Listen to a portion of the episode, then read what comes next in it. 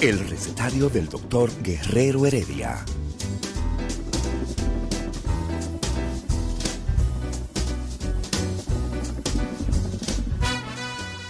Una respuesta para cada pregunta.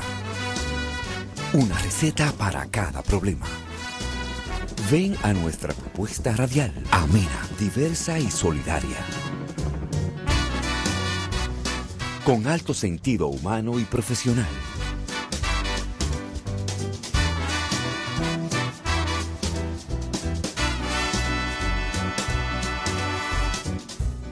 Buenos días. Bienvenidos al recetario del doctor Guerrero Heredia.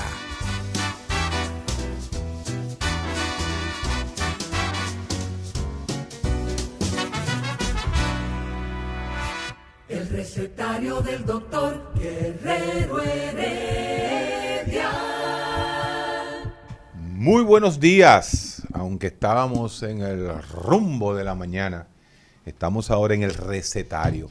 Y justamente elegimos el tema, como dicen, al azar. La letra que salió fue la R. Y nuestro junior eh, Ismael nos dijo, vamos a hablar de R, vamos a hablar de resaca. Y digo yo, bueno, ya la resaca hablamos y realmente, entonces con R, y me vino una palabra, posiblemente una de las palabras más importantes que existe eh, en el fenómeno médico-paciente. Y en el fenómeno médico, vamos a decirle así. Y justamente si es médico, el área mía es médico, psiquiátrica. La palabra resiliencia. ¿Qué es la resiliencia? Justamente en el, rumbo de la mañana estábamos hablando de, los soldados que tienen mejor entrenamiento que otros y cómo esos soldados eh, sobrevivían mejor que los soldados que nada más tenían dos, tres meses de, de entrenamiento. Pues bien, la palabra resiliencia no es más que la capacidad del individuo a sobrevivir a las vicisitudes que se le van presentando. Esa capacidad del ser humano de tener una respuesta de sobrevivencia frente a lo que le aparece. Y justamente ¿qué más que resiliencia necesita el mundo para seguir saliendo, por ejemplo, del COVID? ¿Mm? ¿Y qué resiliencia necesita un adicto? ¿Qué resiliencia necesita una persona que esté bregando con problemas ya sea de drogas, con problemas eh, de fobia, con problemas de ansiedad, con problemas de depresión? La depresión mayor es una forma de ir perdiendo la capacidad de resiliencia. ¿Quién nos da la resiliencia al ser humano? Bueno, eso comienza desde la célula. Desde la célula, donde por mecanismo de disminuir lo que mata la célula, que se llama el estrés oxidativo, estrés oxidativo no es más que una serie de reacciones que se dan en la célula. Fíjense, señores, que me fui del soldado ¿eh? y me acabo de meter en la célula del individuo. Pues la resiliencia hace que, o sea, uno toma resiliencia si uno tiene unos buenos mecanismos homeostáticos, buenos mecanismos de disminuir el estrés positivo y crear lo que nosotros en psiquiatría le llamamos neurogénesis. Fíjate qué interesante. La neurociencia trabaja una parte que se llama la neurogénesis, ¿ah? la sinaptogénesis, que nos ayuda a que nuestro sistema nervioso esté en buenas condiciones para enfrentarse, vamos a llamarle así, al mundo. Esa resiliencia, Eladio, esa, esa palabra tan importante que comenzó en el área psicológica, muy, muy, muy psicológica, la palabra resiliencia, pero fue, fue acogida eh, de, una forma completa por la neurociencia, la bioquímica, la biología molecular, la química eh, y, todo lo que tiene que ver ¿no? con las ciencias básicas de la medicina. Entonces, hablar de resiliencia es hablar de cómo manejar las cosas que nos van sucediendo y mantenernos lo más sanos posible. tanto físicamente sano, ¿no? cerebralmente sano, porque ya esa idea de que tanto físico como mental, nosotros hemos tratado de romper esa dicotomía, ¿eh? ese famoso dualismo entre lo no dicotomía, ese dualismo entre lo físico y, mente. y mental, cuerpo y mente, ¿no? Desde la época de Descartes, a donde se sabe que la mente es parte del cuerpo, que el cerebro es el órgano principal del cuerpo, por lo tanto todo es cuerpo. Ahora, Héctor, ¿qué pasa, por ejemplo, con el comportamiento y la personalidad pesimista que ve, que entiende que todo el mundo, que él y que todo el mundo es un fracaso y que por más intento que yo pueda realizar, siempre no voy a obtener el beneficio de lo que yo quiero. Tú sabes, y esto es interesantísimo, poner el pesimismo, porque estamos hablando de resiliencia, Justamente. Oye, oye, qué interesante. El pesimista no necesariamente está deprimido. No. El pesimista guarda la energía para el momento final. ¿El momento final? Sí. Mira, yo conozco tantos, tantos casos de personas extremadamente ansiosas. Eh, lo que, no, no, que tú eres muy pendejo, tú te asustas de nada. Que en el momento que hay un temblor de tierra, se han pasado la vida enfermo, ansioso, con miedo. Y el día que viene un temblor de tierra como el de hoy, mira, el de hoy fue duro. 5.2. El de hoy fue 5. Pasa que fue por allá, por, por Punta Cana. Boca de Yuma. Boca de Yuma, por ahí mismo. Pero cuando viene el temblor de tierra, cuando, cuando cae el rayo y, y, se electrocutan 20, él te queda tranquilo. Se queda tranquilo. Interesante. Entonces, no es que todos son así, pero muchas veces esos histéricos, como le dicen en, la calle, son los que mejor reaccionan. Un saludo a nuestro eh, eh, recetario, ¿no? Que ya estamos, estamos en el área activísimo hoy, toda una serie de gente. ¿Puedo elegir un idioma? Uno sueña, no sé. No, no, uno sueña en su idioma base. Uno, una de las formas de nosotros decirle a la gente eh, cuál es tu lengua madre es en qué idioma tú sueñas normalmente. Ah, yo sueño en inglés. hace chistes. Tú hablas inglés, tú hablas español porque tu papá y tu mamá en Nueva York te hablaron español la vida entera. Pero tu, tu idioma entonces sería el inglés. Si tú todavía sueñas en español, aunque aprendiste inglés y francés, tu, lengua siempre será el español. Pero bueno, esa gente ansiosa, esa gente, esa gente que tiene eh, eh, ataques de pánico, trastorno de ansiedad generalizada, los mismos hipocondríacos que se enferman de todo, a la hora del none o a la hora que le da una enfermedad de verdad, o sea, que tienen un problema, un cáncer, Ah, no, usted tiene cáncer. Me pasó 20 años. Yo creo que tengo cáncer. Yo creo, bueno, ya le llegó. Somatizando. Hacen así, mira, guapiti, y se preparan. Entonces la resiliencia tiene forma diferente. Yo te decía, el pesimista no anda, eh, no anda necesariamente eh, diciendo que las cosas van a estar bien. No, espérate. Es el que te dice, no, espérate. Ahora hay un pesimista patológico, es el que nada está bien el que el vaso nada más está medio vacío. El vaso, no, no, ese vaso está medio vacío. Más, ya se está vaciando el vaso. Ese cliché, vaso medio vacío, medio lleno, creo que lo he dicho en un par de ocasiones aquí, es una, un marcador de una realidad de lo que le llamamos nosotros las valencias negativas y valencias positivas, entre las reacciones psicológicas que más se está, está usando la ciencia psiquiátrica ahora.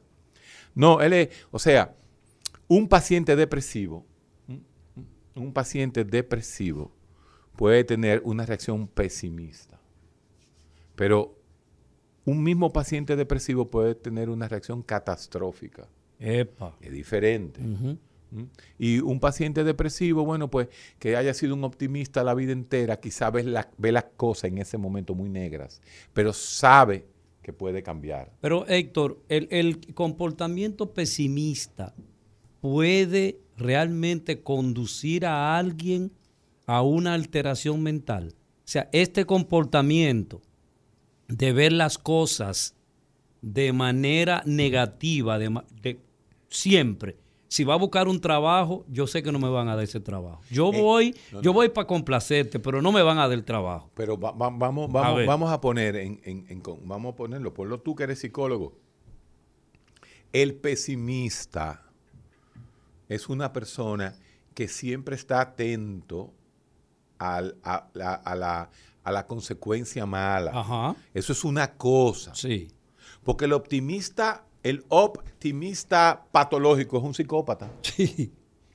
Oigan, Todo tiene que salirme bien. todo, no, no, no, todo, todo- todo va a salir bien. Y, o sea, hay que ver, hay que ver. Ahora, el, pesimi- el pesimismo, inclusive, eh, hay movimientos literarios. Hay una, filo- sí, una tendencia filosófica. Ah, ah, y, y claro, eh, hacia el pesimismo se hablaba de, de que Schopenhauer, ¿no? Que le hizo, la, eh, hizo una gran contradicción del idealismo y el romanticismo de aquella época. Él decía, no, espérate.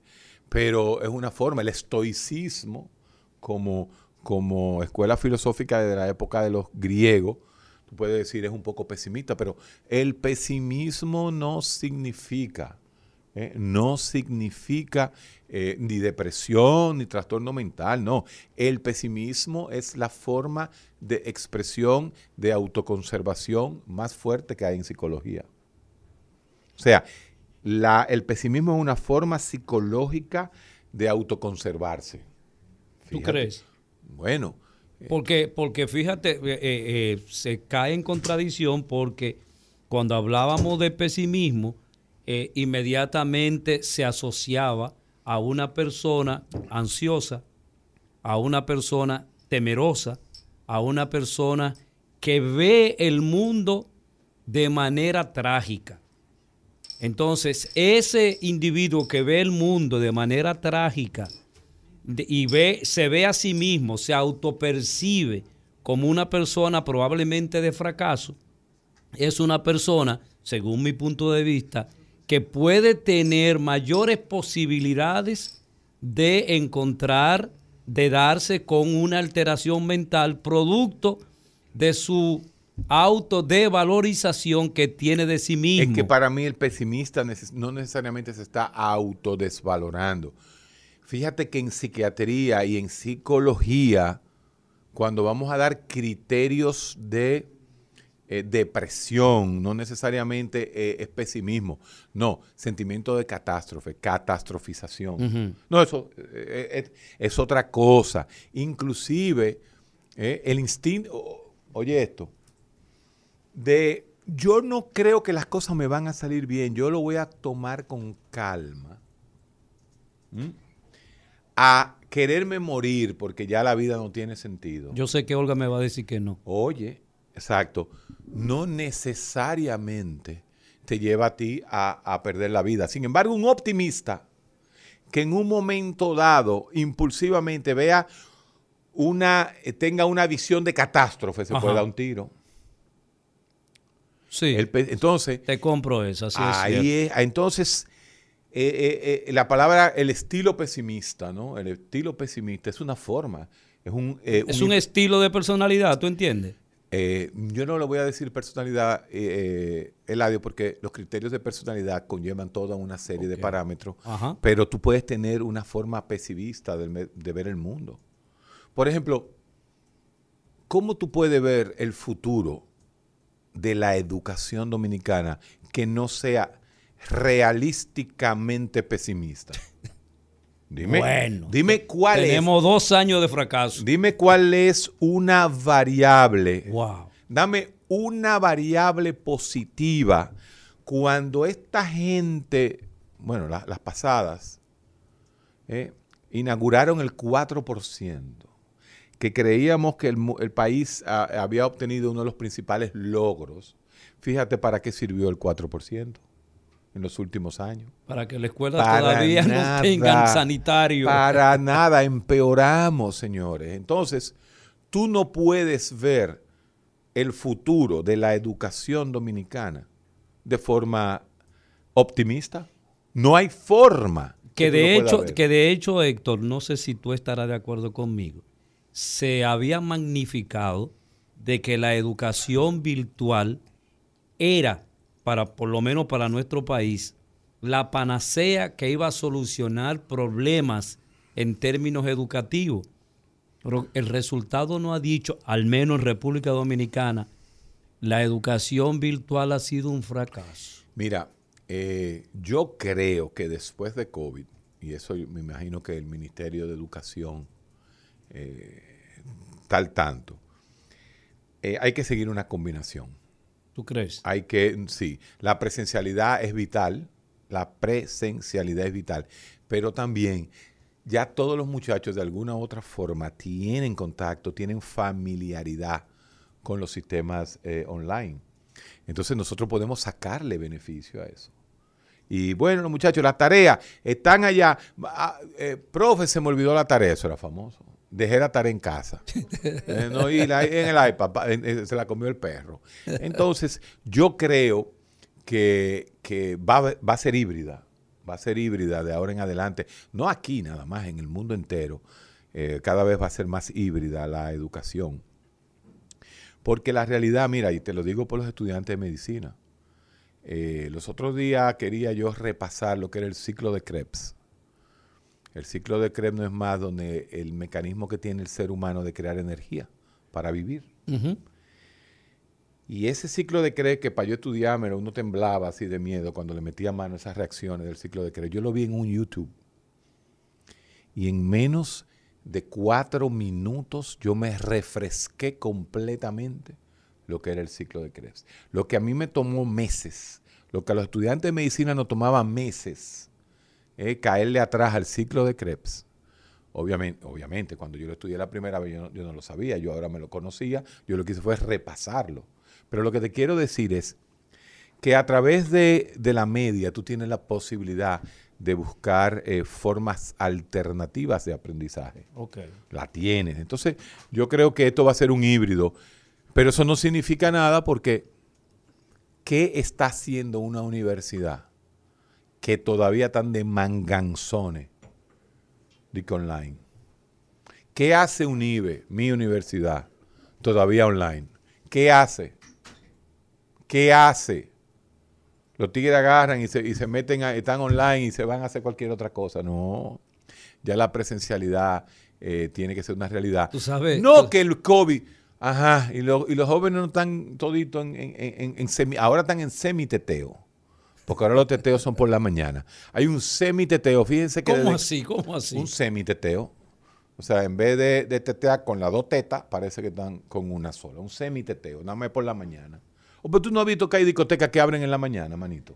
Entonces, no me vengan a mí a hablar pendejada de que, que los jóvenes, no, no, los jóvenes pueden ir a la universidad. 50% que se queden en la casa online, el otro 50% va al otro día y que el profesor pase lista. Eh, usted tiene que venir de las 22 clases, 11 presencial y 11 eh, online. Perfecto, pero se tiene que volver a crear eso. Tenemos que volver a la presencialidad. Porque todavía no nos podemos meter en la cabeza ¿Y que los muchachos están teteando como quiera. Pero tú no crees que todo esto es el producto de un de, de miedo y de un pesimismo eh, hacia el... ¿quién, ¿quién, tiene miedo y quién tiene pesimismo? Tú sales a la calle y la gente... Eh, mira, la gente la mata dispuesta. Es que dijo Luis, ya de 6 a las 9 otra vez, otra vez se junta. ¿Qué pesimismo? ¿Tú crees que la gente, la gente está reaccionando? Eh, estamos en cuarentena, qué vaina. Se abrió la cuarentena, ya se acabó el COVID, volvemos a la calle. Pero tú, tú lo ves en los restaurantes y lo ves en todos los sitios. Por eso es que todavía el Estado tiene que seguir teniendo este tipo de cuarentena. Entonces yo decía esto el teteo, porque no quiero entrar en el teteo, porque ese no es el tema, el audio. Te, te, te Hablé de la talvia. Eh, pero yo, hizo, yo acabo de decir la talvia, mira, estamos en verano. Si nos seguimos vacunando, esa gente joven entre 12 y 18 se sigue vacunando. La, la talvia va a resolver el problema del COVID en este país. ¿Cuál es la mejor vacuna para 12 a 18? Bueno, la mejor vacuna de 12 a 18 es la vacuna que esté. Y ahora está la Pfizer para ello, póngase la Pfizer. Sí. Póngase la Pfizer. RNA. Es así esos muchachos que son los que le transmitían el virus a los viejos van a estar eh, eh, vacunados. Entonces, ahí sí se va a crear, vamos a llamarle así, un colchón de inmunidad. Si tú agarras de 12 a 18, que son muchos, el muchacherío que hay entre 12 y 18, que son los que salen, Y, que son y los es la que población tetean. nuestra, Héctor. No, y que son los que hacen los teteos eh, que se juntan. Porque no es verdad que no se van a juntar los muchachos de 13 años con la novia y con los amiguitos, se y, que, juntan. y que además hay una característica. Nosotros vivimos en el trópico. Somos caribeños. A la nosotros talvia, nos gusta. talvia, eh, la talvia. La a nosotros nos gusta. el, el manoseo, nos gusta eh, estar juntos de manera permanente. o sea que, eso es difícil. Ayer eh, tuve la oportunidad de un ratico a la playa y a las 2 de la tarde. Sí, yo voy a la- yo voy a la ahí playa toda la los- semana, pero ahí te no me vimos los baño. pi- te vimos los pies. Mira, y, y óyeme, esa arena a las 2 y media de la tarde, tú no la podías Hay que pisar. saltar. Dime, dime tú qué virus del carajo se puede, se puede, se puede eh, Mantener. mantener en ese arenazo. Ninguno, pues lo mismo la talvia. A ver, quítate los zapatos y ponte ahí a la, Ay, ay, en ay, la ay. talvia dominicana. A ver, no, no pasa nada. Ahí no hay COVID. Ahí no hay COVID. Entonces, entre nuestra talvia, este verano que viene con duro, porque la verdad que está haciendo calor, y la vacuna, nosotros debemos en septiembre, para decir, septiembre es el último mes de... No digas meses. de- Vamos- no, vamos- no, para decir el verano. Es que tú tienes miedo de hablar las cosas. Oye, como tú dices, no lo diga. ¿Cómo que no lo diga? Señor, mano? que no lo diga, le estoy diciendo. En septiembre, el 21 de septiembre, se acaba el, el- el verano, comienza el invierno, exacto, el, el- el otoño. El Mira, otoño para, el- nuestro. para el 21 de septiembre, si sigue el ritmo de vacunación, ¿eh? el teteo de la vacunación, que va, va bien, ese va bien, eh, nosotros debemos volver a, a 100 camas de cuidado intensivo, no 475. Como tenemos ahora. Por cierto, ayer bajaron un poquito. Eh, hemos, hemos comenzado como a bajar. Estamos, estamos amagando de que los cuidados intensivos está bajando. Pero vamos a volver a la resiliencia. Entonces yo decía, hemos sido un pueblo resiliente, un pueblo que, que, bueno, el pueblo por lo menos ha sido semi-respetuoso. Porque ayer, a las 3 de la tarde, todo estaba vacío. Claro, yo no me metí a Catanga, ni adentro, ni... ni, ni, eh. Ahora bien, a las 8 de la noche, cuando tú, vienes, Tú no conoces Catanga. cuando tú vienes, ahí. cuando tú vienes de, de, de, ¿no? de, del este, tú te das cuenta que el pueblo está en la calle. Sí. No están bebiendo, pero están ahí, fulano, porque imagínate tú, se van a trancar. Se va a trancar un señor que vive en Juan Dolio, en una casita de tres metros cuadrados. Se va a trancar en, en, eh, en- en ese calorazo. No, él sale a la puerta de su casa, pero la puerta de su casa En la ese calle sin. en ese sin. Entonces, por lo menos, por lo menos, lo que se ha demostrado que el, el teteo natural, la agarradera de cuando tú estás bebiendo, que tú estás sentado, el otro te pasa por al lado, ha bajado. Y de una vez se nota. O sea, este es un país donde desde que aprietan, se nota, baja de una vez la cosa. Entonces esperemos que entre vacuna y talvia resuelvan el problema en los próximos dos meses. El recetario del doctor Guerrero Heredia. Mira lo que dice la gente que está en el Instagram Live. Un saludo a todos los que están. eh, vamos a leer los nombres ahorita. El gobierno es pesimista. Las universidades cerradas y los resorts aglomerados de dominicanos y extranjeros. Así es. Sacan un, protocolo para los restaurantes, pero no para las escuelas y colegios. Claro. Eso es Ese así. está claro. ¿Quién Usted fue está- esa persona? Eh, eh, ah, yo, eh, yo soy Jansel, Hansel. De Excelente. Hansel, no Hansel y Grete, porque Hansel y Grete era con H. ¿Tú te sabes el cuento de Hansel y Grete? Cuéntame. ¿Tú no lo sabes? No, cuéntame. Anda para carajo, el hombre no se A sabe mí no me, a mí no, no me daban 100 pesos para leer. Eh, el cuento de Hansel y Grete, cuando te lo comienza a contar, te vas a acordar. Los niños que se lo llevaba la bruja era, y entonces Ah, tiraban sí, sí, piedrecita, sí, sí. y un día no tenían piedrecita y tiraron migajas de pan, entonces se perdieron y cuando lo iban a buscar, ya lo tenía la bruja, era así, la bruja lo Sí, tenía. sí, sí, sí. Entonces ese Hansel con H, este Hansel con J. Pero tú tienes razón, Hansel. Es así exactamente. Yo lo veo no desde ahora. En junio del año pasado, hace un año, el único freco que se atrevía a decir la cosa que dijo, que fui yo, yo decía, ¿de qué vale una cuarentena? Me acuerdo como ahora, cuando me odiaban los amigos de Ladio.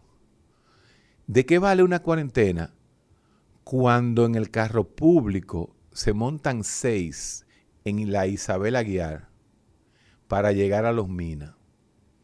Y, en, ese, en, ese, en ese trajín de la Isabel Aguiar a los minas se montaban y se desmontaban 15 personas. Por lo tanto, esa señora que trabajaba en la Isabel Aguiar y vive en los minas, se puso en contacto, y no en contacto, no, se pegó, porque acuérdense cómo que van seis personas en un carrito público, se pegaron, para entonces esa misma señora apearse de ese carro público a las seis de la tarde a encerrarse. No tiene sentido. No tenía sentido. Y eso es justamente, pero eso lo dije yo en junio del año pasado, cuando nos acusaban de terroristas, ¿te acuerdas? De- entalviados. En talviados, sí. Todavía tengo la talvia, ahora es que tengo yo talvia. Ahora es que hay talvia. Ahora es que hay talvia de verdad. Entonces, eh, es una realidad. Las universidades no tienen por qué estar cerradas, ganándose todo. ¿Tú sabes para qué tienen las universidades Pero me lo va a decir Hoy a los mí. gastos operativos, mi hermano. Y me lo va a decir a mí. Bueno, tú estás dando clase online. Sí. ¿Con cuántos estudiantes tú tienes? 80, 90 estudiantes en una... En total yo tengo 600 estudiantes. Wow. Tú debes ser uno de los profesores con más alumnos en esta época, 600 estudiantes, eh, el licenciado Eladio Hernández. Pues sí, eh, yo quiero ir al pueblo. Vamos, vamos, Eladio, vamos a traer esto por aquí. Sobre esa palabra que yo utilicé. Utilicé una palabra que viene del inglés, resilience. Yo no sé cómo. eh, tú ves, mira, me gustaría saber el origen de la palabra resiliencia. Estoy casi seguro que es inglés. Es, no, es, no es latina o resiliente en español. No, no, no le veo la, la raíz. Vamos con el pueblo. Pero también vamos a agregar eh, el comportamiento pesimista, o sea, eh, cómo tenemos uno y cómo tenemos el otro, Claro, cómo claro. se relacionan ambos. Vamos- Usted vamos a- puede llamar al 809-682-9850. Hace días que no nos comunicamos con ustedes. Buenas. Buenas. Y también, ah, que nos vamos a, a- a- vamos a interrumpir un momento. Vamos a interrumpir para irnos a las noticias del día aquí Recetario por del doctor Guerrero Heredia. Eh, regresamos al recetario y queremos entrar en contacto eh, con ustedes. Llámenos al 809-682-9850. Y si usted está colocado en cualquier esquina del mundo, usted nos puede llamar al 1-833-380-0062. Así que eh, vamos a tomar nuestra primera llamada. Estoy en una llamada telefónica. Buenas. Buenas. Buenos días, eh, doctor. Una, una, un, un tema. Usted estaba comentando ahorita que ese tema como de pesimismo es muy abundante aquí en Dominicana. Pero uno tratar, por ejemplo, de prever cualquier cosa, ya sea, por ejemplo, en un negocio, hacer todos los cálculos para que también tomar en cuenta eh, lo- los daños negativos que pueda resultar en, en cualquier futuro. ¿Eso es ser pesimista o analista? No, es que ahí, ahí, ahí viene un punto interesante. El realista, ¿m? el realista. O sea, ¿qué es lo único seguro en el mundo, Eladio? La muerte. La muerte, lo más seguro que Entonces, tenemos todos los seres entonces humanos. el realista que tiene conciencia de muerte, ¿m? el realista que tiene conciencia de muerte, lógicamente el pesimismo ¿m? es más cercano a la realidad que el optimismo, ¿verdad? Es lo primero. Entonces, una cosa es ser realista, no crearse falsas expectativas, y otra cosa es la predisposición a que todo va a salir mal. Entonces ahí el pesimista sí, eh, Eladio, tú dices, bueno, pero es que usted nunca ha tenido un momento en que no diga que va a salir mal, aunque usted tenga 99 bolos. Y el único que usted no tenga es el 13. Entonces usted dice, yo soy pesimista, a que sale el 13, ¡pam! Y salió el 13. Salió, Coño. salió.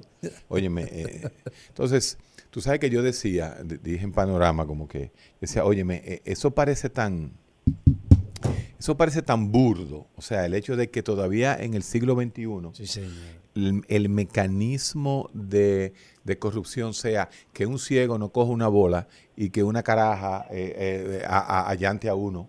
En pleno 2021 con cámara donde quiera. O sea, a mí no, a mí no me Yo cabe. no sé si eso ha dado la vuelta al Pero ahí, mundo. ahí es que yo voy. Yo digo, yo, yo decía en Panorama Semanal, y una vez salió un hater ahí, el doctor defendiendo al director, ¿qué coño sé yo quién es el director de Conoceré yo ese señor?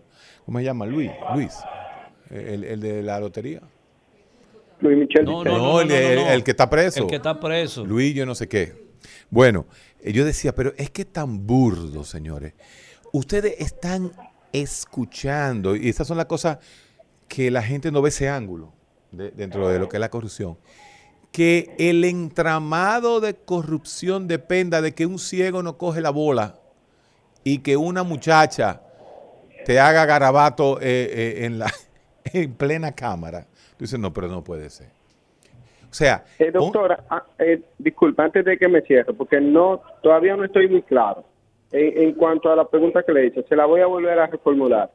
Mire, por ejemplo, que, que se vaya a hacer un negocio y que yo plantee, la, eh, digamos que son hipótesis, pero hipótesis que no son descartables, porque, bueno, le voy a plantear un ejemplo para que usted me entienda. Si tú necesitas ejemplo- que yo te aclare, hazme la pregunta clara. Sí, entonces mire, le voy a plantear este tema. Por ejemplo, mi amigo me dice que le va a comprar un motor a un motorista. Entonces, el motorista le dice a él, ok, después que yo te lo compre, yo necesito ese mismo motor para conchar. Pero ¿qué pasa? Entonces yo le planteo a él que es como quien dice un desconocido, lo conoce de la calle. Y yo le digo, ¿y qué tú opinas si después que tú se lo compres, se lo das a él y después como está este mundo, eh, se aparece que, que lo atracaron o hasta un auto robo. Tú sabes, como ya no se puede confiar en nadie, entonces esa persona ha tomado eso en cuenta. No sé si es por yo ser negativo. No, eso no es negativo, eso es ser este realista. Ah, ok. O pero ven acá. Tú me pusiste Ah, la variable, un tipo que no conoce, que va a motoconchar, que le vamos a comprar un motor, pero se lo van a robar el otro día. Eh, claro, eso mismo. Ah, ok, porque eh, y a veces no es que uno quiera ser como pesimista, sino que uno trata de analizar todos los todos los factores que puedan surgir en un futuro. Ah, pues entonces eso es realista. Bueno, No, no, eso es realismo, hermano. Ahora, en una sociedad como la nuestra, en un deterioro social como el que vivimos, el pesimismo es un mecanismo de defensa. El eh, la forma pesimista es una forma de, de- de autoconservación. No nos perdamos. No nos perdamos. Buenas. Sí, buena, Héctor, Eladio. Saludos para ustedes. Hola. Sí, Héctor, quisiera entrar en el tema que usted precisamente está poniendo sobre pesimismo y optimismo, a, a propósito de un ejemplo que tú pusiste. Ese ejemplo que fue el de la educación do- dominicana, me llama a preguntarle a ustedes, por ejemplo, en ese concepto de optimismo y pesimismo, para hacer uno y otro, para uno tener un resultado y otro, debe de haber elementos que uno pueda contarlo, un perfil que uno pueda decir es pesimista por esto, esto y esto, o esto, o es optimista por esto y esto y esto. Por ejemplo, la educación dominicana, yo soy pesimista porque, bueno, porque la mala inversión de los recursos, este, la mala calidad de la preparación de los, de los, profesores, el, el, no incentivo a los estudiantes, una serie de elementos que yo pueda medirlo. Y eso me da un resultado negativo, por lo tanto, pues soy pesimista porque puedo contarlo. Ahora bien, un resultado pesimista, optimista, por ejemplo, bueno, el equipo dominicano, si lleva a los mejores jugadores de grandes ligas al torneo preolímpico, puede ganar a Estados Unidos. Ahí estoy siendo pesimista, optimista porque estoy poniendo unos elementos positivos que pueden dar buenos resultados. No, y no. me convierto en optimista. No, no, no, no, no, no, Entonces, no. No, no, no, no. Tú Pero estás siendo realista. Porque Ajá. llevar el mejor equipo dominicano, las posibilidades de ganar son mucho más altas, altas que de llevar un equipo que no sea el, el- el número uno. Tú estás jugando son más cartones. O sea, entonces, sí, por eso puedo pensar en optimismo, por eso, por eso puedo pensar en, en ser optimista, porque tengo esa posibilidad. Aún puedo No, perder. no, no, no, es al revés. El que es pesimista le dice al manager, no, trae un equipo de grande liga. Mientras que el optimista dice, no, hombre, no, hombre, el dominicano sabe jugar que- eh, pelota desde que nace. Trae cualquiera, que nosotros ganamos con cualquiera. ¿Tú te estás dando cuenta? No me cierres hacerte esta pregunta, si para cerrar ahí, de manera de que yo pensaba que una persona es, o sea, aquella, aquellos elementos como por ejemplo una sensación, una mala creencia, una, una visión es errada, una incredulidad, una credulidad, son los que me llevan a ser pesimista optimista de manera personal. O sea, yo creo que las cosas van a pasar porque yo lo siento así, porque yo creo así, sin contarse ningún elemento, o, voy- o las cosas van a salir mal porque yo lo creo así, que van a salir mal, o, no- o voy, o no me va a dar el trabajo, sin contar con los elementos para cuáles puede suceder o no. O sea, no tiene que haber elementos necesariamente o creencia. Ok, perfecto. Mira, me van a dar trabajo. Yo me sé tres idiomas, todavía estoy joven, yo me preparé, me hice ingeniero y estoy, soy bueno en eso. Yo tengo muchas posibilidades de que me den el trabajo. Ahora bien, estas son las realidades. Si tú de una forma eh, exagerada piensas que te lo van a dar a ti, cuando ese mismo trabajo pidieron que tuvieran maestrías y tú no tienes maestría, tú estás siendo optimista y poco realista. Ahora, si tú tienes la maestría, tienes la experiencia, hiciste mejor entrevista y no crees que te lo van a dar, entonces tú estás siendo pesimista a pesar de la realidad. Entonces, tanto el optimista hacia lo positivo y el pesimista hasta lo negativo no se llevan 100% de la realidad. Esa sería, esa sería una forma de, de- de- de llegar a responderte. Claro, claro, lo que dice Eze, Eze, E-Z-E, el optimista y el pesimismo carecen de Objetividad. objetividad. Es exactamente lo que le he explicado ahora. Claro, lo que pasa es que el optimista, eh, el, el optimista se, entonces, se, vamos a llamarlo así, se frustra mucho más fácil que el pesimista. Pero yo tengo un criterio diferente al que tú Pues estás planteando. exprésalo porque en eso estamos hoy, para eso es. Mira, yo pienso que el, el pesimista, primero, es un comportamiento aprendido. O sea, muy probablemente ese aprendizaje va a determinar que tú veas la vida y veas el futuro y veas el presente de manera negativa. O sea, a mí no me van a dar ese trabajo. Tú te predispones, tú, eh, tu autopercepción de ti mismo es totalmente diferente a la objetividad, a la realidad. Ahí carece de objetividad, como dice eh, eh, ese, y es así. Pero lo otro también es, es, vamos, a- es carente de objetividad. El optimista también. No, pero el optimista tiene la experiencia de, de haber obtenido éxito en determinadas actividades. El pesimista ni siquiera se lanza a la conquista, por ejemplo, eh, eh, eh, sentimental, porque tiene miedo del fracaso y ese, y ese miedo al fracaso que se acumula de manera permanente lo convierte en su estilo, en su forma de ver la realidad, Pero- en su forma de análisis de las cosas. Ok, ¿quién? Entonces la pregunta interesante sería, ¿Cuál? ¿quién se deprime más fácil? ¿El pesimista que no obtiene su objetivo o el optimista que no obtiene su objetivo? Vamos, vamos a hacer una encuesta. Ok. Vamos a hacer una encuesta. La gente eh, en el, eh, en el, en el, en el recetario, ¿quién tiene más posibilidades de deprimirse? ¿El pesimista que no obtuvo el trabajo o el optimista que no obtuvo el trabajo? Esa es tremenda pregunta. Eh, usted puede llamar al 809-682-9850 y al 1833-380-0062. Buenas. Se cayó. Llenó esto de llamadas y se está cayendo. Buenas. Buenas, buenas. Gustavo Sí. Francisco lo saluda de Nueva York.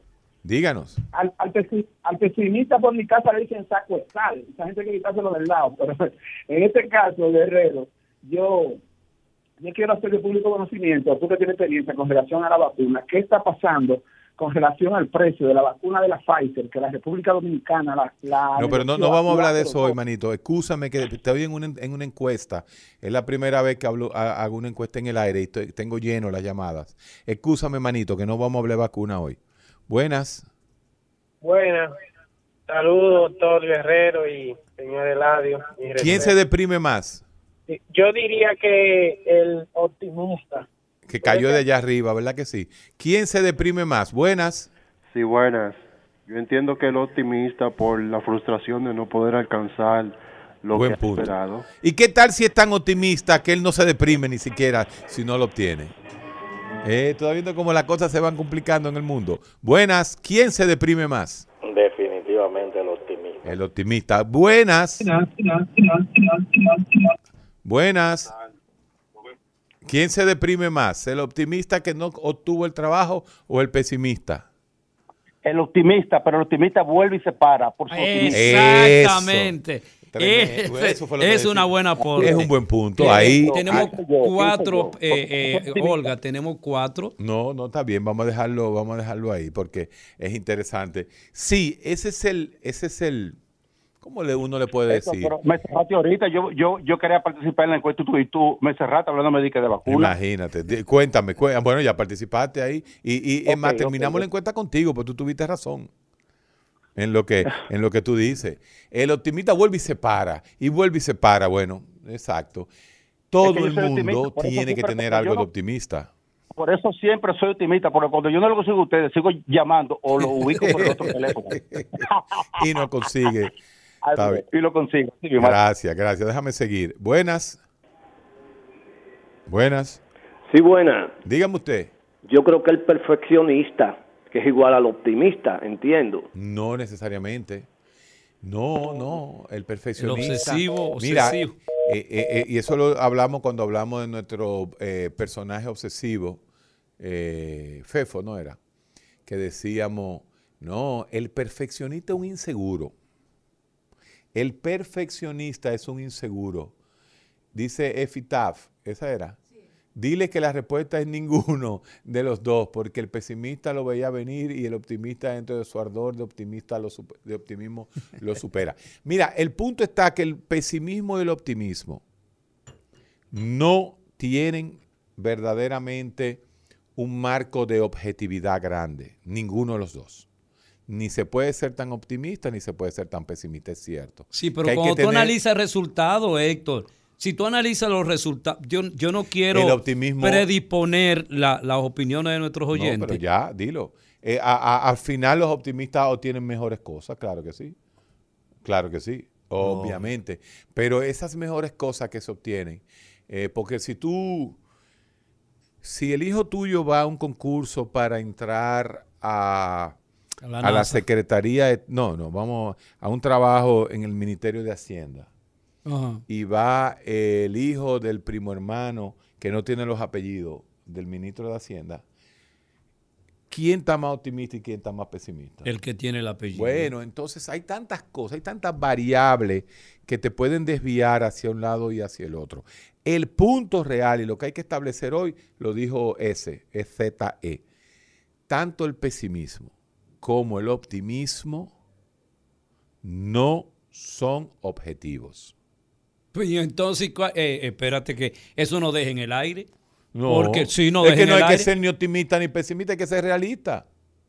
A ese otro concepto que tú... Bueno, ha- no, no, no es otro concepto. Estamos planteando el optimismo y el pesimismo. Tú te vas a pasar la vida, no, yo soy optimista. Eh, Óyeme, el optimista, el que siempre, no, no, vamos para adelante, ese negocio va a salir, pierde más, mucho más que el pesimista.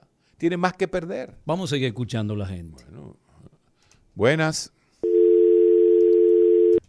Ah, Se cayeron. Estos vienen y se caen, entran todas de, de sopetón y, y- y se caen la llamada.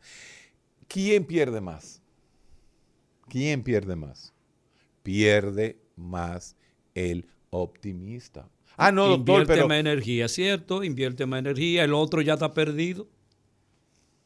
El otro no está perdido. El, otro ve que quizá no lo, no No lo va a conseguir. Entonces es el rango, el rango de pesimismo, el rango de optimismo. Eh, entonces, es- e- ese, ese era el, el punto inicial. Entonces, es resiliente para volver a tomar el tema, ¿verdad? Porque optimismo, Se nos llenaron la, de pesimismo, nuevo. realismo, resiliencia, esa era la palabra que nosotros estábamos usando. Buenas, Sí, buenas. diga usted. Doctor, con lo de lo- la lotería, hay una situación. Aquí no estuvieran engañados con, con un brujo de alta gama que había por ahí. Sí. Que él daba los premios, pero era combinación con la gente de adentro. Ya no. Mira, e- e- ese, ese no, ese siempre fue un aliado de la- las bancas de apuestas, por Dios, señores. Buenas. Buenas. Eh, yo quiero, están hablando de optimismo Y pesimismo. pesimismo. Yo quiero saber cuándo, eh, como la línea entre usar eso como mecanismo de defensa o eh, yo digo el pesimismo Sí. o ya es algo patológico. porque- No, no, no. Ah, excelente, pero Excelente buena pregunta, eh, excelente, buena pregunta. Excelente, déjela ahí, déjeme ver. Buenas. entre usar eso como mecanismo de defensa o Se quedó grabado. Mira, se quedó grabado, inclusive, inclusive salió y entró. Y eso, cuando pasa eso, caen las llamadas. Pero bueno, miren, existe desde los años 60, finales de los 50, un tipo de terapia que fue desarrollada por un psiquiatra, como la mayoría de las escuelas. pero ya, ya, Héctor, ya, ya, que- Héctor. Que fueron Se- psiquiatras seguimos que lo hicieron. en el programa. Que se llama. ¿De quién yo voy a hablar? De Aaron Beck. No. De que Albert. Ellis. Sí, voy a hablar de Albert Ellis. Entonces, sí, él se la sabe, tú, el psicólogo se la sabe. Albert Ellis creó una, una escuela, o- oigan el nombre, la escuela racional emotiva. O sea, cómo racionalizar nuestras emociones. Y creó eh, una especie de, eh, como yo le llamo, un, un eje cartesiano. ¿Mm? Y, y las emociones, Héctor, eh, existen en todas las culturas, en todos los seres humanos existen La aproximadamente de 6 a 7 emociones básicas. Universales. como llaman, Universales, los que todos nosotros tenemos. Bueno, imagínense el siguiente y, y prepárense lo que están en el recetario. Lo que hacía Albert Ellis. Por ejemplo, Eladio viene y me dice, Héctor, me voy a divorciar. Concho, manito, tú lo has pensado. Ya tú eres un anciano de 86 años. ¿Cómo, cómo tú te vas a divorciar? Te me vas a quedar solo. Doña Carmen. Entonces yo le digo, pero espérate, espérate, Eladio, espérate, espérate. Eh, eh, ¿De dónde te viene? No, no, no. Tú no te has enamorado. Tu señora es una mujer súper seria. ¿Mm? ¿Qué es lo que pasa? Mira, vamos a hacer lo siguiente. Entonces yo le hago este eje cartesiano que tiene, o sea, un eje cartesiano es, para que la gente lo entienda, como la bandera dominicana, los cuatro cuadros, ¿ok? Dos superiores, dos inferiores, o dos laterales, o dos derechos y dos izquierdos. Bueno, como usted lo quiera. En el primer eje, el de arriba, ¿verdad? En el azul de la bandera, en el, en el azul de arriba de la bandera, para que la gente lo entienda, tú pones, ok, Eladio, ventajas de divorciarme. ¿Ok? Entonces en ese eje horizontal, ahora nos vamos al rojo de la bandera de arriba, ¿verdad? Puse ventajas de divorciarme. Ahora voy a poner del otro lado desventajas de divorciarme. ¿Ok? ¿Lo están cogiendo? Ventajas de divorciarme en el azul, desventajas de divorciarme en el rojo, Rojo. de arriba. Entonces, en el rojo de abajo, que tiene un eje vertical con ventajas de divorciarme, oye lo que yo voy a poner. Ventajas otra vez de no divorciarme. Oye, oye la diferencia. Ventajas de no divorciarme. Y entonces en el azul de abajo, desventajas de no divorciarme. Y tú dices, pero desventajas de no divorciarme es lo mismo que ventajas de divorciarme. Cuando tú lo haces diagonalmente. Sí. Parece que es igual. Pero la respuesta que tú vas a, e- e- e- A emitir es diferente. Cuando tú vas a escribir, yo le digo, entonces, Eladio, vete para tu casa, vete para allá, para, para donde tú estabas, eh, eh, en la mansión que tú tienes allá en Santiago.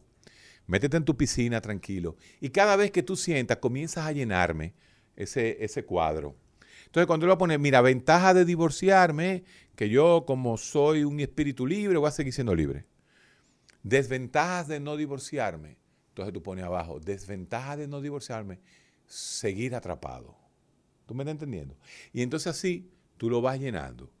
Cuando tú tienes ese, ese vamos a llamarlo así, eso lleno, entonces tú vas donde mí y yo hago lo que se llama un approach racional emotivo. Y te voy a dar un número.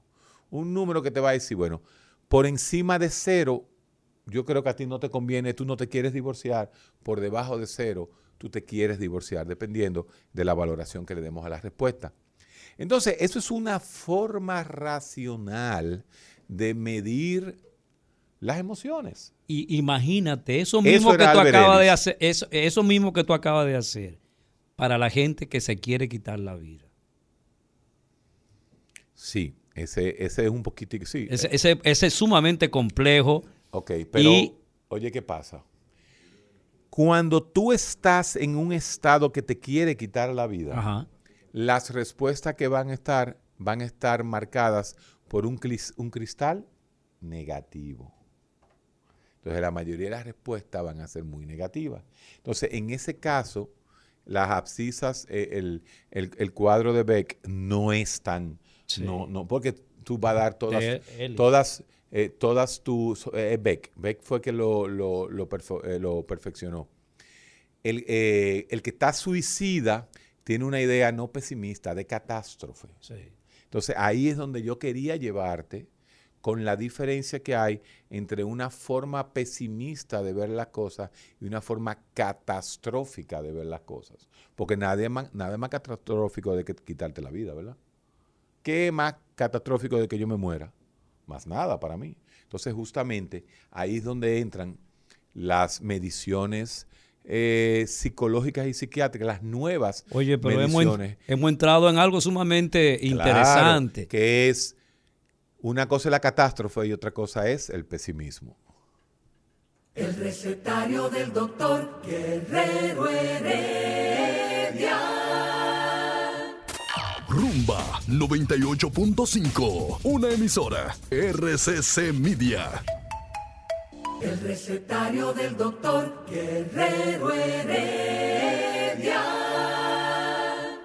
Dice Lord S aquí por el, el recetario por el Instagram vivo. Una persona optimista y una persona pesimista, cada uno en lugares diferentes, tienen un accidente y solo sobreviven ellos, ambos. Eh, y solo sobreviven ellos. Ambos se recuperan. ¿Y quién más rápido? Mire, es un buen punto. Excelente. Si las condiciones son las mismas, si el, eh, vamos a decir que en condiciones iguales, que tienen un accidente. Porque no es lo mismo un muchacho de 15 años con COVID que un hombre de 86 años con COVID. Pero vamos a decir que es el mismo accidente en dos personas igual, con el mismo riesgo. ¿Quién puede tener mejor posibilidades de vida? Mira, por supuesto que el optimista. Y ese estudio de optimismo, eh, vamos a llamar, fue un estudio indirecto, pero trabaja el optimismo se hizo en la querida Unión Soviética de Eladio Hernández. En la querida Unión Soviética, los médicos soviéticos hicieron una encuesta de pacientes con cáncer. Y resulta que en esas ciudades eslavas, Letonia, Estonia, la zona de Ucrania, que eran muy cristianos ortodoxos, católicos, no católicos, sino cristianos ortodoxos. Cuando tú eras creyente, tú tenías más posibilidades de mejoría que los ateos, más posibilidades de mejoría que los ateos comunistas. Eso fue estudio hecho en esos países. ¿Por qué? Porque la esperanza ayuda. Las endorfinas ayudan.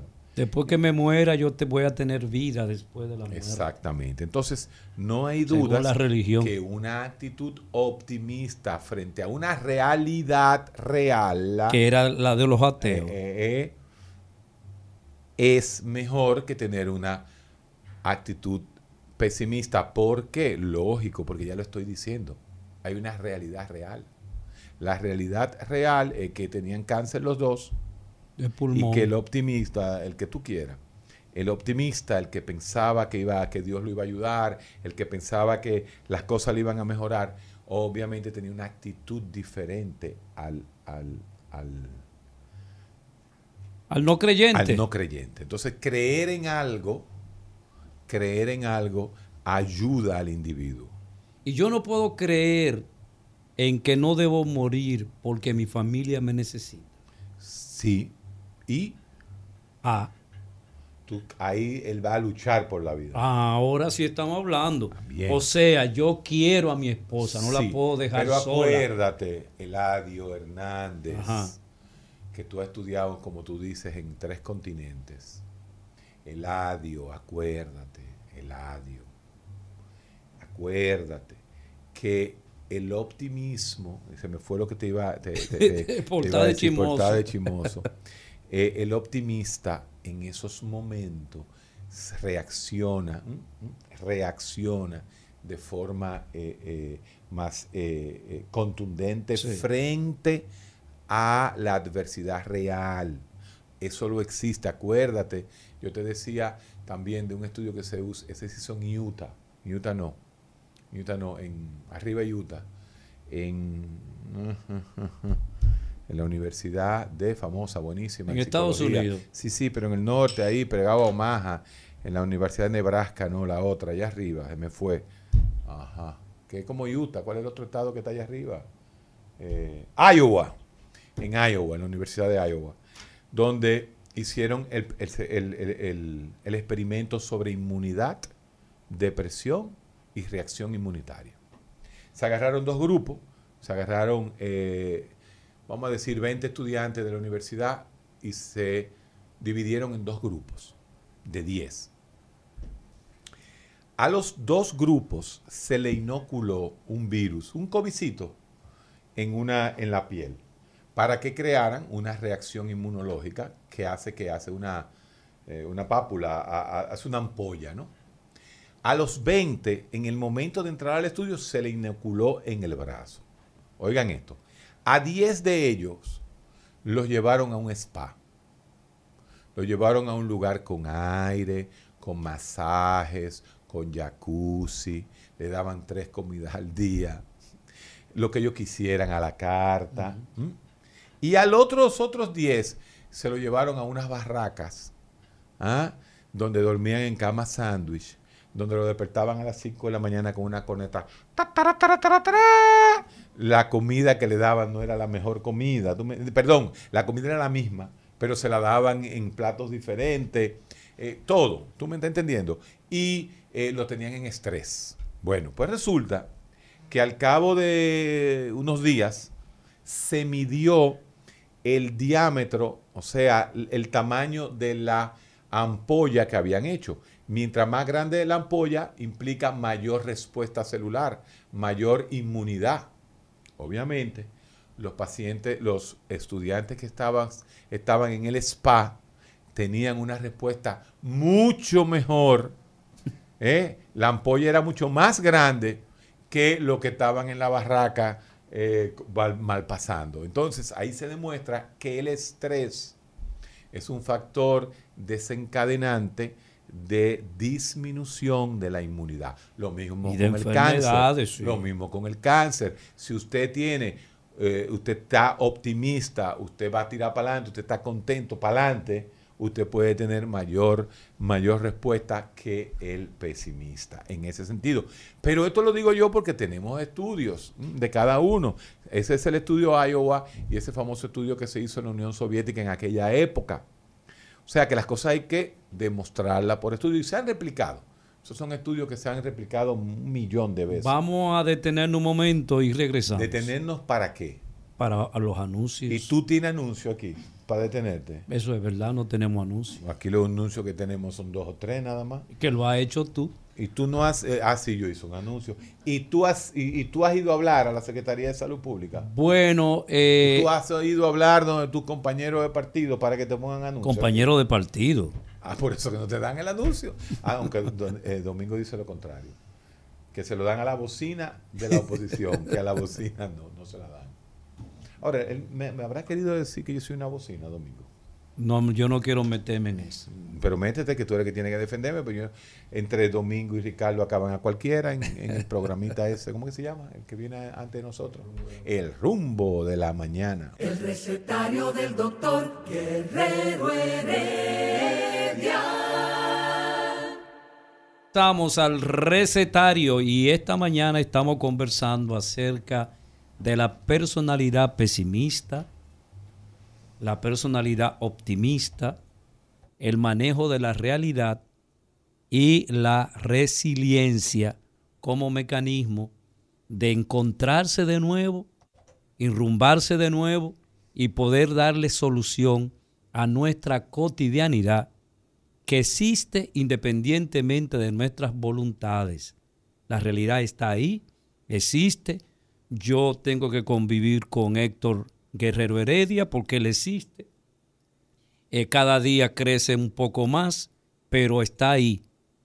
Entonces la realidad nosotros tenemos que verla desde esas expectativas que nos da la vida, que nos dice hacia dónde vamos. Sin embargo, tú usas el término personalidad y que yo sepa de las nueve personalidades que tenemos en una clasificación, la pesimista, eh, y así mismo se llama, eh, pe- pesimista, personalidad pesimista o negativista, Sí.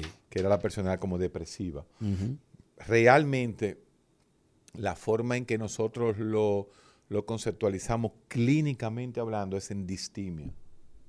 El distímico, ese proceso depresivo leve, Leve. pero de mucho tiempo, pero depresivo. Sí. Porque cuando uno dice depresivo leve, ah, pues no tiene depresión. Claro, leve, Es, pero es, es, depresión. es, es, sí. Entonces es importantísimo. Y se llama así distimia. Y el- la personalidad optimista, pues eso no es una personalidad, no es un trastorno de la personalidad, porque yo decía ahorita que los trastornos de la personalidad tienen demasiado variables Ah, sí. interpersonales. Son 10. eh, para, bueno, son muchísimas. Es más, inclusive dentro de... Si el libro que tú siempre refieres, el manual el diagnóstico y DSM las estadístico, limita, vamos a llamarle así, Ah, a 10, A que 10. son como los 10, como a grosso modo. Pero solamente ese, esa clasificación de personalidad límite, que hemos hablado del Mm. Wow. trastorno límite de la No, no, no, ese programa tenemos que Sí, hacerlo. ese Héctor. viene, ese viene. Ya no lo hicimos. No. No hicimos, eh, hicimos los obsesivos y los bipolares. Sí. tenemos que hacer déficit de atención y trastorno límite de la personalidad. Son los próximos. Y vienen. luego el antisocial. Ah, sí, el antisocial. Hay que hacerlo todo. Ir- Iremos haciendo todos los programas eh, eh, de vez en cuando. Pero eh, entonces no es una personalidad en sí, decir optimismo, eh, pesimismo. Pero Sí cuando la gente, pero cuando la gente se va a referir a alguien, Héctor, y tú le quieres, eh, hay un trabajo y de repente tú tienes un escenario de personas que pueden realizar el, que tú piensas que pueden realizar el trabajo. Y cuando tú dices, tú sabes que este eh, Juan puede hacer eso, la otra persona dice, no, ese tigre nunca tiene ánimo, ese tipo siempre es, un, es una desgracia, es un fracaso. O sea, la gente percibe al pesimista y el optimista. Sí.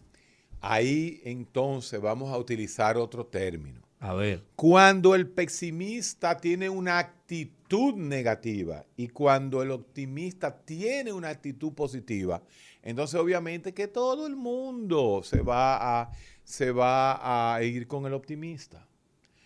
Pero una cosa es que yo quiera detrás de mí a tres optimistas. Eh, Yo prefiero tener dos pesimistas y un optimista. Nos fuimos a la realidad. Entonces, Guerrero, dime, vamos a hacer tal cosa, de preocúpate que van a aparecer tantas. Y me dice el pesimista, Guerrero, acuérdate que eh, los muchachos no te van a dar eso a ti, se lo van a dar a los enemigos, que tú eres de lo bueno, y tú no vas a dejar de, de ayudarlo. Entonces, eh, no te van a- tú no vas a conseguir nada, créemelo. Además, tú no le vas a dar un 10% a fulano, tú no le vas a decir, te doy un 10.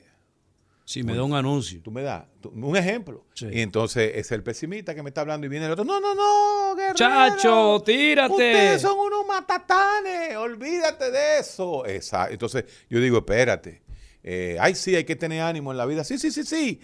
Llama, llama. No, no, no es así. Entonces, fíjense cómo yo quiero tener uno de los dos. Ah, que el optimista siempre uno se va a dejar ayudar. Claro, claro que el optimista uno siempre se va a dejar eh, ayudar. ¿Por qué? Porque al final, mm, al final, un tipo que te diga, porque el pesimista, como digo, cuando ve las cosas un, la va un poco, acuérdate algo, que dijimos que hay ausencia de objetividad en ambos. ¿eh? Hay ausencia, cuando el individuo pesimista te va a decir nada más lo malo, lo malo, lo malo, lo malo. Mira, por instinto, tú usas a- a- al optimista. Y como ninguno de los dos son objetivos, uno se va por el otro lado. Claro que sí. O pero uno no juega a la lotería. Me decía, volviendo a la lotería, Y el 13. no, volviendo a la lotería, porque estaba yo escuchando la, el, y el 13, óyeme, estaba escuchando yo la noticia y está una de las señoras que trabaja en la casa. Y, y entonces yo, me, yo estoy viendo esto, pero yo estoy como medio, como medio ajeno, porque tú no juegas, tú no juegas, ¿verdad? Ni yo tampoco juego. Y entonces, cuando, cuando salió el ciego, el no vidente, perdón, yo, como no soy jugador, digo, mira, mira, no, hombre, el cieguito, de- no, hombre, eh, no, no no le deben hacer nada. Sin embargo, la señora que lava en mi casa, es la que lava, era la que lava, dice, mire si es su maldita M, coño, robándome los 45 pesos que yo todos los días juego. Wow, yo me quedé así, me quedé callado y dije, pero es que esos dos pendejos es robándole al pueblo pobre que estaban, quitándole hasta la oportunidad de la suerte. La esperanza. Entonces, a ese ciego hay que darle una pela, mi hermano. Y a la otra, vagabunda, todavía más. ¿Entiendes? Entonces, cuando tú la ves las cosas en la realidad real, ¿eh? ay, don, no diga eso. A ese no vidente, a ese ciego hay que darle una buena pela, porque se me roba los cuartos a mí. Y a medio país que juega todos los días. Wow, cuando tú ves esa perspectiva y tú dices, bueno. Y ahí vuelvo y digo yo, y es verdad que un director de la lotería, para poder hacer trampa, tenía que basarse en un no vidente que no sacara la bola y en una caraja que envolviera la bola. Óyeme, tú dices, esto está listo y servido. Esto está listo y servido. Claro, la reacción del Ministerio Público no se hizo esperar y están presos todos.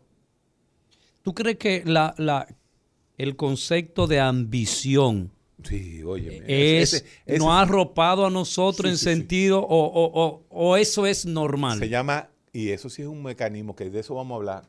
Vamos a hablar eh, gratificación inmediata. Wow. Ese proceso del dinero fácil. Y rápido. Ese proceso de decir, bueno, si yo estoy en el Estado, yo con cuatro negocios que haga en el Estado ya me hago rico y estoy tranquilo. Esa gratificación inmediata, eso sí. Si veo el tema, porque uno lo cogió medio a chelcha, eh, uno cogió lo de lo de lo del bolo y de y del no vidente medio a chercha. Pero cuando usted oye esa realidad de esa gente que juegan 20 pesos diarios, 30 pesos diarios, que son 900 mil pesos a las, al mes. Esos son los, ver los si- panes, los panes que no compró. Ah, cuando tú dices, no, esos dos le están robando eh, a los pobres la esperanza, mi hermano. ¿Tú sabes lo que es robarle la esperanza a un pobre? Alguien. Óyeme, eh, para que le metan 20 años, ¿eh? Y un chin más. Pero detrás de esos dos sujetos Claro. están los intelectuales. No, por ahí voy. Desde esos dos, que son los que se vieron, hasta el director, bueno, si se prueba, ¿no? Que es, es compre- Porque hay una realidad, ¿eh? La única realidad real fue lo que vimos. Sí. Vimos a una gente que no sacó el bolo y otra que enmarañó el bolo. Ahora, si siguen para arriba, ¿no? Y llegan hasta el director, como aparentemente el Ministerio Público sugiere, entonces tú dices, Pero es una pela en el Parque Independencia desde el director hasta el no vidente. Y hay que ver eh, lo que, cuántos hay entre el director y la muchacha. Son muchos. Así que, viéndolo en esa perspectiva, la verdad es que robarle la esperanza a un pueblo pobre, eh, yo creo que es un crimen de lesa patria. Y, y yo pienso que todo esto Esa también humanidad. genera, mira, todo esto también genera pesimismo en la gente. Eh, ¿Tú crees que sobre es pesimismo o un incomodamiento con J full? Así es. Porque mira esta vaina. La única esperanza que yo tenía de salir de esta situación, de sacar todo lo que he empeñado, de comer por lo menos tres días este, bueno, de repente se nos fue. No, no, los 5 mil pesitos para el palé, porque son palé lo que juega, el pobre lo que juega es palé. Ese palecito ahí. Entonces, eh, sí, eh, eh, es, es algo, es algo difícil. Trágico, trágico. algo difícil. Pero déjame decirte algo.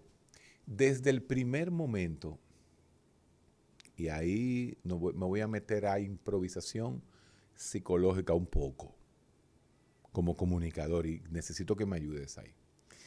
Esa reacción de ese director de salir con un maletín de él y montarse en un, Un motor. motoconcho, ¿m? en psiquiatría, en psiquiatría y en psicología clínica, hay un término que se, que se conoce como reaction formation, reacción de formación, que es hacer lo contrario a lo que estás, a lo que estás deseando. Hacer lo contrario a lo que estás deseando. Entonces, esa es, esa es una forma de reaccionar, el- el- una forma de reaccionar de alguien que tiene culpa. Él no salió en su jipeta. No, no, no, no, no, me voy de aquí, me voy en un motoconcho. Ahí hay un histrionismo. Ahí hay un, un histrionismo Yo soy el humilde, Eh, mira no, lo no, que yo me no, lo que tú transporto. quieras. Sí, sí, sí, sí. Es una reacción atípica que había que hay que estudiar. Sí, hay que estudiar. Realmente. No estoy planteando nada, simplemente estoy llamando la atención de esa reacción del individuo, así como medio Porque uno como que no se explica, la gente Muy como emotivo, muy no se explica. Y, ah, ¿y este tipo montado en un motor? emo- eh, eh, muy emo- emo- emotivo. Es muy, el tipo fue inteligentísimo. Ahora, ¿quién lo recomendó a él para ese puesto?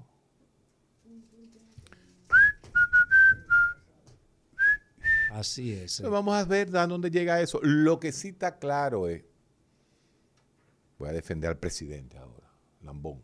Sí, definitivamente. No, déjame.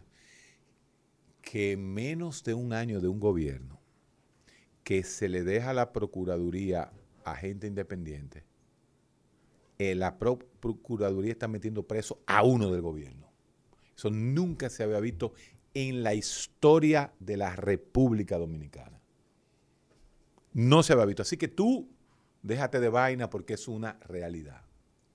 Pero yo Lo soy, pero venga acá, señor, yo Luis soy justo Abinader en esas Con medidas. respecto a la, a la- a la justicia, hay que, iba a decir una palabra, hay que darle eh, el beneficio. Bueno. Ajá, así mismo. es. Entonces, bueno, Héctor, antes yo quisiera que se- a mí me parece que el tipo no la va a pasar bien. No la va a pasar bien. Bueno, todo el que la hace.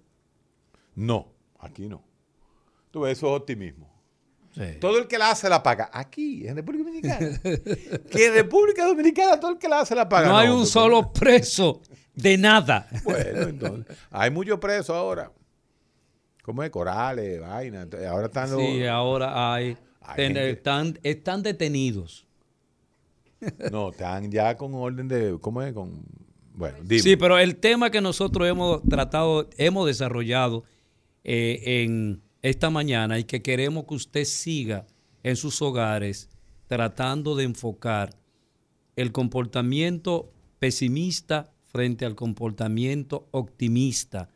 ¿Cuándo y cómo nosotros podemos clasificar dentro del grupo familiar quién tiene ese comportamiento y cómo nosotros podemos beneficiarnos del comportamiento eh, optimista real de ver las cosas en su justa, dime- justa dimensión y cómo nosotros podemos enseñar a ser asertivo a las personas para que puedan realmente entrar en la realidad. Cuando usted tiene asertividad, usted es una persona que probablemente en la vida será eh, capaz de entender sus fracasos y sus éxitos, porque usted es una, una persona que ha sido capaz de decirle, Héctor, no, tú estás equivocado, ¿qué es lo que tú piensas? Cuando hay que decirlo en el momento que hay que decirlo. Usted tiene que decir no cuando es necesario y tiene que decir sí si es necesario. Así que estos comportamientos que hemos tratado, hemos descrito en esta mañana, deben servir a la población, deben servir a nuestros oyentes de cómo empezar a pensar en quiénes tienen esos comportamientos y cómo nosotros podemos en familia poder discutirlo y cómo usted puede educar a sus hijos para que tengan comportamiento optimista real de ver las cosas. Entonces tú te estás contradiciendo. Sí. Comportamiento optimista real. El optimista, el el optimista- optimista debe ser, debe compartir la realidad. Pero ya al tú de denominarlo optimista, ya no le estás quitando la objetividad. Pero en ese caso se contradice Héctor Guerrero Heredia. No, no, no. porque yo lo que he dicho es, Yo no quiero que mis hijos nada más sean optimistas. Yo me mm, te puedo decir, yo quiero que mis hijos tengan fe. Pero es que el optimismo es no es objetivo. pero para ser, para, te decía, tú tienes que ser optimista objetivo. O sea, Entonces ya no eres optimista. Entonces- es que el uso de la palabra, una de las cosas principales. Estamos en la- conclusiones, estamos en conclusiones. Es que el uso de la palabra es uno de los principales problemas de las sociedades, A no ver. dominicana, el mundo. Ajá. El uso real de la palabra. Cuando usted dice la palabra optimista, ya usted está siendo poco objetivo. Cuando usted usa la palabra pesimista, está siendo poco objetivo. ¿Y cuándo yo soy objetivo entonces? cuando tú tienes ánimo, cuando tú eres una persona emprendedora, cuando tú eres una, una persona con mucha energía para seguir adelante, no cuando eres optimista. Tú me estás entendiendo, es como, es como decirte, espérate, es que, es que si estamos hoy poniendo las palabras como son, el uso de las palabras, y, entramos de nuevo a, a Michel Foucault, como siempre tenemos que mencionar a alguien, eh, no, no, no estamos siendo, no estamos siendo objetivos. No estamos siendo objetivos, papá. No lo estamos siendo. Y nosotros somos un programa de eso. Ah, claro que todo el mundo prefiere ser optimista. Eso se sabe. Ok. Eso se sabe. Porque la creencia no es optimismo. Sí. Entonces, Me van a dar visa. me van a dar visa. Cuando yo vaya al consulado, yo voy a conseguir visa. Y, y tú tienes cuenta en el banco. No. No. ¿Tú has viajado? No. ¿Y tú, ¿Tú tienes trabajas? amigos allá? Sí, tengo dos hermanos que se fueron en Yola. ¿Tú trabajas? No. ¿Qué edad tú tienes? 40. ¿Te van a dar visa? ¿Tiene hijo? No, sí, tengo cinco. Con 40. Pero yo voy para adelante. Mi energía positiva, cuando vaya frente al, al cónsul, yo le saco esa visa. Dime. Tú sabes la muela que yo doy. Tú sabes la muela que yo he dado en esta vida. Entonces, ¿cuál es la posibilidad de que a ese optimista le den visa? Nula, cero, nada. Nula.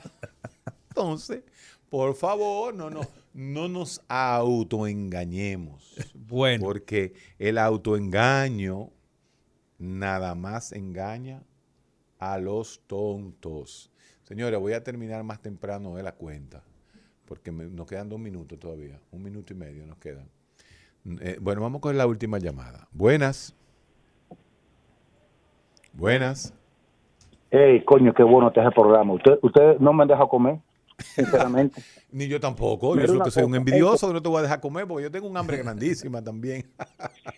Sí, pero yo, yo, yo tengo que comer porque voy por un gimnasio ahorita. Ah, ah, eh, Pregunta, mi hermano, pregunta sobre el tema. Dos preguntas, una que tiene que ver con un ejemplo que pusiste para Eladio y otra que va directamente hacia ti, mi hermano. Con relación a lo, a lo, a lo que es el cuadro de Beck, a esa estrategia de evaluar, es lo mismo que el FODA cuando si Eladio, por ejemplo, se va a divorciar. Eladio, evalúa cuáles son tus fortalezas si te divorcias, cuáles son tus amenazas si te divorcias, qué oportunidades tú vas a tener y cuáles son tus debilidades. Es lo mismo, más o menos. No, para nada. Pero me responde. Pero, Para nada. Perfecto. Entonces, voy- voy Oye, con ¿por qué? Héctor. Ajá, pero, no- pero espérate, no me tuve porque hay una pregunta importante para ti directamente. Ok. ¿Mm? ¿Cómo tú te sentías, optimista o pesimista, aquella vez que saliste de la casa vieja para emprender tu nuevo proyecto? ¿Cuáles fueron tus expectativas? ¿Sabías que le ibas a llenar no, le- no- o que no le vas a llenar? ¿Sentiste algún temor? No te oigo. ¿Cómo es? Repite la pregunta. Sí, yo te pregunto que cómo tú te sentías aquella vez que saliste de la casa vieja para no estoy emprender tu nuevo oyendo. proyecto. ¿Cómo es la cosa? Es que no te oigo. Tú estás como lejos, No, lejos. no, no, la verdad que te sentía positivo. Por más fuego que te mandaron por atrás, sentías. Y se dio, y se dio, otro positivo. Andar con un negativo, andar con un pesimista es lo peor que le puede pasar a uno.